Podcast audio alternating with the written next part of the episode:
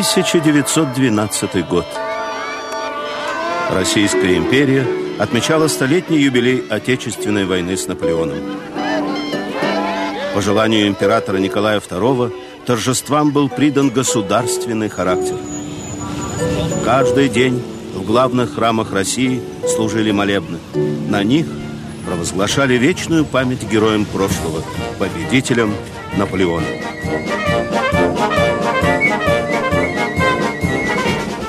Империя еще никогда с таким размахом и уважением не отмечала ни одну дату своей военной истории. На Бородинском поле был устроен парад с участием Николая II, членов императорской фамилии, военных представителей европейских держав и дипломатов.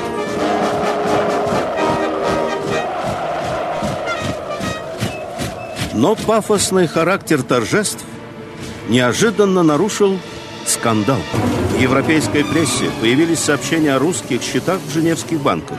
Их владельцами являлись известные политические деятели начала первой четверти 19 столетия. Министр иностранных дел Франции Шарль Толейран, австрийский канцлер Карл Меттерних и наполеоновский маршал Николя Даву. Деньги они получали из России с 1810 по 1812 годы.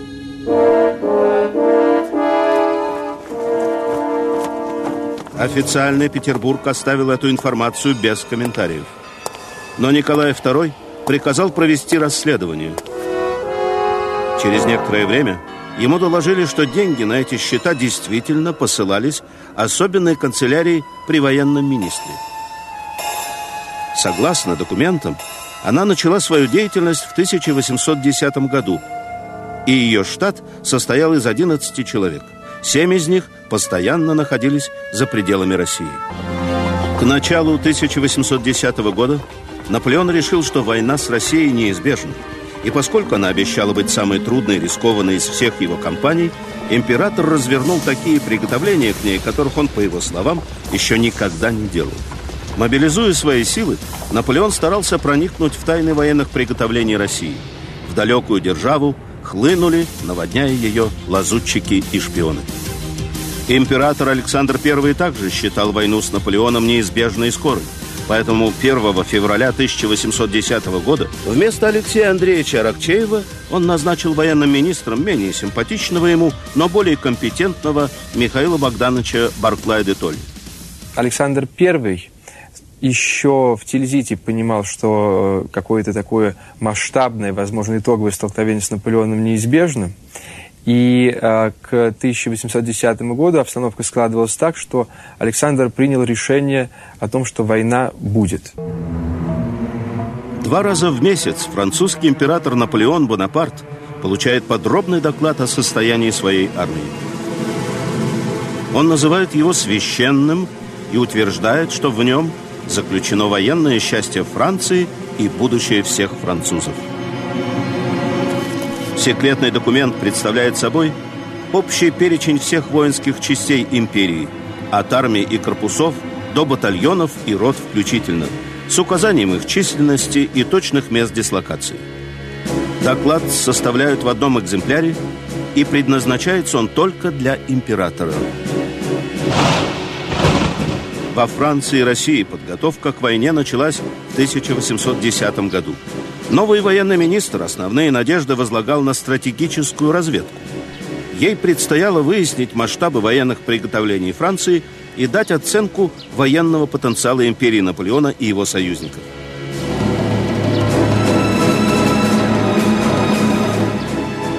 На основе таких сведений можно было делать выводы о возможных шагах противника и выработать собственную стратегию в будущей войне.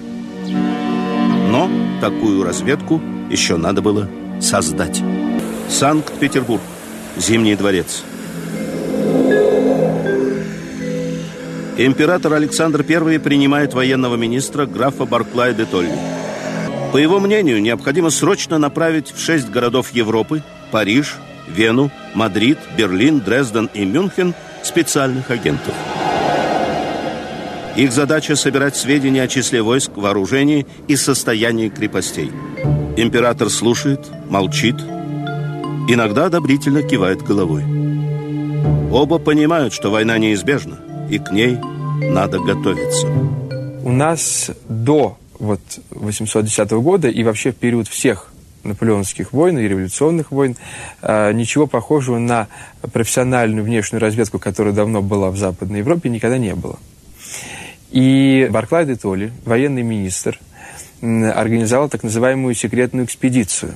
Суть и задачи сводилась к тому, чтобы устроить а, институт военных атташе, военных агентов а, при дипломатическом корпусе России в разных э, городах Европы. В военном ведомстве собраны шесть человек, шесть офицеров. Из разговора императора Александра с военным министром. Я понял, граф, почему отобраны именно эти люди. Это как в священном писании семь человек, семь смертных грехов. Но пока их только шесть. Я добавлю к ним седьмого. Он грешен, как все мы. Он уже в Париже, и французские женщины зовут его русским Казановой шести агентам император добавил седьмого – Александра Чернышова все эти семь наших военных атташе, и прежде всего, конечно, Александр Чернышов, они были большими авантюристами по натуре. Потому что, во-первых, они никогда не учились этой деятельности. А это своеобразная психология, своеобразный подход э, к жизни. Надо каждый день за собой следить, э, чтобы тебя не разоблачили. Потом надо понимать, что делать, что интересно разведывать, что неинтересно.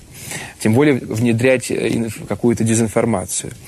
А в данном случае они э, были абсолютно на таком э, поле, э, по которому до них никто не ходил в России.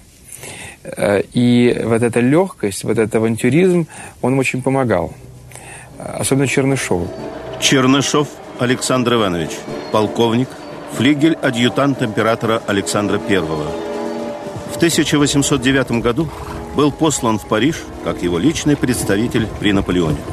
Исполнял роль особого курьера – Через него два императора обменивались личными посланиями, за что и получил прозвище «Вечного почтальона». А, вообще это был блестящий офицер, очень высокий, красивый, представительный, вел светский образ жизни. Э, к нему очень хорошо относился Наполеон, он с ним часто беседовал, приглашал э, в, во дворец. Он был вхож во все салоны, его часто видели в игорных заведениях. Эм, ему приписывали романы практически со всеми главными красавицами Франции, даже с сестрой Наполеона э, Паулеттой или Полиной. В великосветских салонах Парижа о Чернышове сложилось устойчивое мнение как о покорителе дамских сердец. Его репутация в глазах дамского общества поднялась еще выше после печально знаменитого бала у австрийского посла. Одна из портьер случайно загорелась. Начался пожар. Естественно, пожар, паника. Ну, мужчины, настоящие мужчины бросаются первыми бежать. Вот. А русский мужчина, он особый. Он подбегает, хватает на руки одну даму, выносит ее из огня, порет в, в окно, вышибает окно, вторую, третью. Ну, Полину Баргезу, естественно, на шею бросается ему, он ее, вот. Ну, на следующий день он лежит в ожогах в больнице, к нему целое паломничество, кареты, едут дамы Парижа с цветами, с фруктами, с вином. Вот герой, герой. В 1810 году в шесть европейских столиц были направлены русские военные агенты. Первыми уехали за границу Вильгельм Прендель и Павел Граббе. Они быстро освоились в Дрездене и Мюнхене. Потом к своим обязанностям приступили в Вене и Берлине барон Федор Тейль ван Сараскеркен и Роберт Ренни. Официально они были прикомандированы к посольствам. Но их главная задача – отслеживать действия противника – собирать сведения о его военных приготовлениях и поддерживать постоянную связь с Парижем, с Чернышовым. Первая задача Чернышова – наладить постоянный контакт с министром иностранных дел Талейраном, который является добровольным информатором русского императора Александра. Аудиожурнал в Эрфурте в 809 году продолжили общение, и, видимо, там уже Толеран стал получать деньги от русского правительства на э, те на ту информацию, которую он доставлял э, путем секретных э, посланий в Россию. Э, причем он был тройным агентом, потому что одновременно он работал и на австрийский двор, С помощью Талейрана Чернышов устанавливает тайные связи с высокопоставленными французскими военными, знакомится с генералом Жомини, видным военным теоретиком. Сам император Франции проявляет к адъютанту русского царя уважение. Наполеон и не догадывается, что его партнер по шахматной игре одного за другим подкупает французских генералов и маршалов, получая от них сведения. Но, тем не менее, вот эта такая его э, легкость и, возможно, то, что э, ну, Наполеон отвер, от, отрицал э, все возможные э, такие Э, подозрений в его сторону, потому что э, министр полиции Савари часто докладывал Наполеону о том, что, видимо, Чернышов все-таки занимается еще и нехорошей деятельностью разведкой. Вот Наполеону этот человек так импонировал, и он на это закрывал глаза. Император даже защищает Чернышова. Наполеон говорит министру, он слишком большой по весу, чтобы быть шпионом. Два раза в месяц сотрудник французского министерства Морис Мишель посещает своего агента и передает ему пакет. Агент служит привратником в отеле «Телюссон», где находится российское посольство. Пакет он передает приходящему в отель русскому полковнику. Он считает, что выполняет секретное поручение военного ведомства. Русский полковник забирает посылку от Мишеля, дает хорошие чаевые и исчезает. Так копия священного для императора французов Наполеона Бонапарта доклада о состоянии его армии оказывается в Санкт-Петербурге в особенной канцелярии при военном министре. Потом документ передают российскому императору Александру Первому. Париж. Здесь уже несколько месяцев идет негласное расследование. Оно начато министром тайной полиции Рене Савари. Его люди проверяют всех чиновников военного ведомства – один из тех, кто находится на подозрении, Морис Мишель. Чернышов об этом не знает. Не догадывается он и о том, что уже несколько месяцев находится под тайным наблюдением французской полиции. Когда э, в феврале 1812 года Чернышов очередной раз отправился с корреспонденцией в Петербург, Савари все-таки наведывал, наведался к нему э, в отель, Э, и на столе обнаружил записку с отчетом от Мишеля. Предположение Савари о том, что Чернышов постоянно получает информацию от Мишеля, подтвердились. Он приказывает тайно арестовать Мишеля. Когда Чернышов вернется в Париж, то Савари предъявит императору неопровержимые доказательства шпионской деятельности русского Казановы – но Чернышов в Париж уже не вернется. Мишеля застают с в тот момент, когда он пересчитывает 30 тысяч франков, которые он получил в качестве гонорара за свою шпионскую деятельность. Его арестовывают и казнят как государственного изменника. Наполеон в бешенстве. Он разрешает Савари напечатать во французской прессе статью, полную намеков на шпионскую деятельность Чернышова. «Он так меня обманул», — говорит император, — что я готов вылить на него бочку грязи. Теперь все понимают, что дело идет к войне с Россией. Любые действия своей армии император французов начинал с провокаций и массированных действий агентов полевой разведки. В русской армии их называли лазутчиками.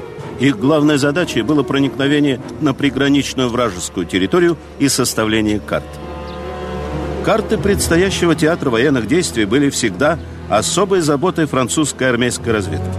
Для Наполеона иметь их уже означало, что он выиграет войну. Лаконичный приказ «карту», который произносил император, выполнялся немедленно. Накануне войны 1812-го французским разведчикам удалось добыть даже не сами карты, а нечто более значимое – медные гравировальные доски, с которых эти карты печатались. Это был несомненный успех французской разведки. О гравировальных досках и картах узнает один из членов «семерки», майор Виктор Прендель. Попытка уничтожить доски в Дрездене не удается. Тогда Прендель отправляет срочную депешу в Петербург и предлагает организовать нападение на отряд французской картографической службы. Но Петербург молчит. Когда французские войска вступят в пределы России, Наполеон не раз будет говорить своим генералам и картографам – Почему его точные карты не совпадают с местностью, и с теми картами, которые находят у убитых русских офицеров. Однажды он не выдержит и гневно воскликнет, что и в этом Чернышов виноват. Санкт-Петербург, военное министерство, особенная канцелярия. Все донесения русских разведчиков и полученные ими секретные документы противника поступали сюда. Их внимательно изучали, сравнивали и составляли прогноз будущей военной кампании. Занимался этим подполковник Петр Чуйкевич. На фоне блестящих офицеров великолепной «семерки» он был человек совсем незаметный. Барклай, в общем-то, следовал там тем советам, которые давали аналитики, русские аналитики. А русский аналитик это кто? Петр Андреевич Чуйкевич. Безусловно, это одна из интереснейших фигур. Человек, который, в общем-то, был на самом деле мозгом мозгом э, этого особенного комитета, который обобщал все данные, которые поступали по э, разведке. И, в общем, писал, реляция писал свои, в общем, докладные записки. Они, в общем, поражают, поражают, честно говоря, тем, то зна, знанием этого, и, в общем-то, того, как они предвосхитили ход войны. Вот русской армии делать предлагалось то, что не угодно противнику – отступать. Приступая к разработке плана военных действий против России, Наполеон исходил из убеждения, что русские войска будут действовать наступательно. Поэтому император рассчитывал на генеральное сражение. Его армия по численности, превосходившая в два раза силы противника, постепенно концентрировалась на русских границах. Наполеон старался произвести развертывание своих сил тайно. Особое значение он придавал дезинформации противника, распуская ложные слухи о возможном направлении главного удара. В одном из последних донесений из Парижа Чернышов высказал мнение, что Наполеон хочет создать максимальный перевес сил над русской армией и быстро провести кампанию. Он боится этой войны. Это было очень точное замечание. Поэтому разведчик предлагал в будущей войне избегать крупных сражений и всячески затягивать ход военных действий. Оценивая политическую ситуацию во Франции, Чернышов отмечал, что Наполеон не может покинуть Париж более чем на год. Если война затянется, то победа будет обязательно на стороне России. Только Барклай де Туалет понимал, потому что все, и Бениксен, и Багратион были за очередное наступление, как это было в пятом году, в 805 когда это закончилось поражением под Аустерлицем, или в 1807 году, когда это закончилось катастрофой под Фридляндом. Сообщение русской разведки Предложение Александра Чернышова и специальная записка Чуйкевича императору сыграли свою роль. Русский монарх поверил в необходимость долгой и оборонительной войны. Чуйкевич он не был в прямом смысле разведчиком, но он был э, совершенно фантастическим аналитиком. Э, он работал э, в ведомстве Барклая по э, линии сбора информации вот от всех этих, э, от всей этой великолепной семерки военных атташе. И весной 2012 года составил, э, с моей точки зрения, уникальный документ. Э, это такая записка о предстоящей войне, где он назвал точную э, численность наполеоновских войн, войск первого эшелона, это 450 тысяч человек. Он назвал, в общем-то, когда, где случится переправа. Он сказал, что Наполеон рассчитывает на, либо на наступление русской армии, либо на бой в приграничной полосе. Следовательно, необходимо вести э, отступательную войну. Главная тяжесть борьбы с французской агентурой легла на плечи армейской разведки. Информацию о засылке в Россию тайных эмиссаров Наполеона командование получало от военных агентов в сопредельных государствах, от великолепной «семерки». Мы знаем, что в розыске в Российской империи в приграничной полосе было около 69-80 агентов э, Наполеона, из них 39 были пойманы. То есть это очень высокий процент. Еще в 1811 году Павел Граббе сообщил из Мюнхена, что в русской прифронтовой зоне действует некий агент Саван. Снабженный деньгами и специальными инструкциями, он прибыл в Вильно, где добровольно сообщил российскому командованию о полученном им задании. Армейская разведка немедленно этим воспользовалась. С его помощью удалось выявить несколько французских лазутчиков и разоблачить группу прибалтийских банкиров, финансировавших агентуру противника. Они были изобличены и расстреляны. Тогда Наполеон направил в Россию графа Нарбона со специальной миссией. В 12 году, когда приехал Нарбон, этот э, Давид э, Саван или Саван, он пришел э, к нему и сказал, что он потерял связь с центром. Вот единственный вариант выйти теперь на французов через Нарбона. И он очень хочет передать ту информацию, которую он имеет. И Александр I, а, в общем-то, спустил через него вот всю ту неверную на май 812 года информацию о том, что русское командование, командование планирует наступательные действия, которые действительно планировались, но где-то до февраля 12 года, когда Александр I еще рассчитывал на помощь э, Пруссии и Австрии. Вторжение началось 12 июня. Несколько дней Великая французская армия в количестве около 450 тысяч человек переходила русскую границу в районе реки Неман – с такой грандиозной военной силой Россия не сталкивалась никогда. В Европе были уверены, империя Александра I будет повержена. Произойдет это за один или два месяца. Наполеон движется вглубь России, а русская армия отступает. В Европе ведь не знали, что схема этой кампании продумана и просчитана особенной канцелярией, подполковником Чуйкевичем и великолепной семеркой русских офицеров-агентов. Бородинское сражение – не принесло императору французов, великому полководцу Наполеону Бонапарту, ощущение победы. После вступления в Москву он сразу задумался о мире. Тогда и началась новая война. В конце года французы уже бежали из России под натиском русских войск. Все члены «семерки» были участниками военных действий, отличились в боях, были ранены, отмечены наградами. Их портреты висят в почетной галерее героев Отечественной войны 1812 года. За свою тайную разведывательную деятельность никто из них отмечен не был. В России начала 19 столетия награждать офицеров за шпионство даже во благо Отечества было не принято. В 1810-1812 годах великолепная семерка русских военных агентов и штабной офицер Павел Чуйкевич – смогли переиграть в тайной войне лучшую разведывательную службу Европы – наполеоновскую. Тайна особенной канцелярии была сохранена.